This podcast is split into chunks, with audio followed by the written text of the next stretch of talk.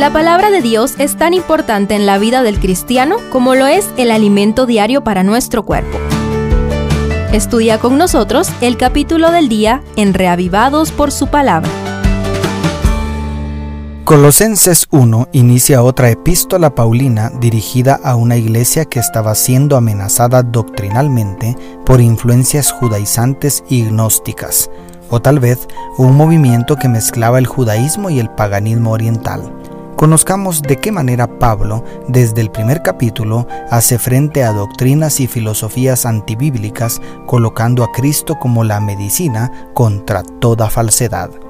Primero, la iglesia de Colosas. La ciudad de Colosas, como su nombre lo indica, fue una grandiosa ciudad en una posición geográfica estratégica en el Asia Menor pero en días de Pablo su población se había reducido, experimentando una notable decadencia. Sin embargo, su naturaleza cosmopolita parece haberse mantenido. Es probable que el apóstol Pablo no haya sido el fundador de esta iglesia directamente. Lo más probable es que el fundador haya sido Epafras, quien probablemente se convirtió en ocasión de la larga estadía del apóstol Pablo en la ciudad de Éfeso cuyo gran puerto marítimo permitió que las buenas nuevas del Evangelio viajaran a todo el territorio asiático. Imagínate entonces una iglesia en medio de aquella ciudad influenciada por los grandes filósofos de aquel tiempo y una gran diversidad de religiones. De los primeros 14 versículos resaltan las intensas oraciones de Pablo en favor de aquellos nietos espirituales mientras él estaba preso en Roma, como vemos en los versos 3 y 9 al 14. También los abundantes elogios para los creyentes de aquella iglesia en los versos 2 y 4 hasta el 6.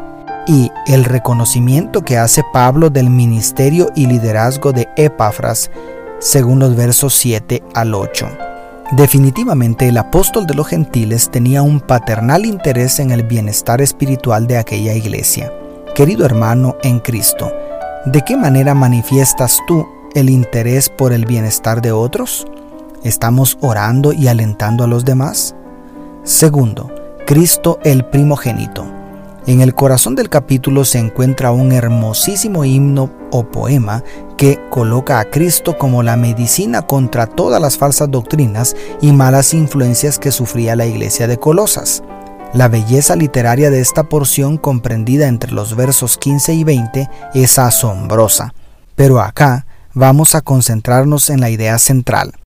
Para comprender necesitamos saber que una de las creencias gnósticas era que de Dios procedían ciertas emanaciones, las cuales fácilmente los judíos y cristianos podían identificar con los ángeles de la revelación bíblica con el agravante de que para los gnósticos estas emanaciones tenían poderes y atributos que la Biblia concede solo al Creador. Y, en ese contexto, el mayor problema era confundir a Jesucristo con una de esas emanaciones místicas. De ahí que Pablo utilice en sentido figurado la palabra primogénito para exaltar la preeminencia divina y regia de Cristo. Jesús es el primogénito de toda creación, según el verso 15, y el primogénito de entre los muertos, para que en todo tenga la preeminencia, porque al Padre agradó que en él habitara toda la plenitud, según los versos 18 y 19. Además, todo fue creado por medio de Él y para Él, y Él es antes de todas las cosas, y todas las cosas en Él subsisten, porque al Padre agradó, por medio de Él, reconciliar consigo todas las cosas, según los versos 16 al 20. En síntesis, el Señor Jesucristo está por encima de toda la creación y es el creador, sustentador, redentor y reconciliador de todo el universo. ¿Cómo es posible que algunos piensen que es la primera criatura de Dios? Cristo es Dios eterno. Y tercero, el ministerio de Pablo. Por último, a partir del verso 23, Pablo defiende su ministerio en Cristo porque Dios quiso dar a conocer las riquezas de la gloria de este misterio entre los gentiles, que es Cristo en vosotros, esperanza de gloria declara el verso 27. Es decir, si hay un misterio, no es una superstición de origen gnóstico ni la religiosidad vacía del judaísmo, sino el gran misterio del amor de Dios manifestado en Cristo, del cual Pablo había sido constituido apóstol.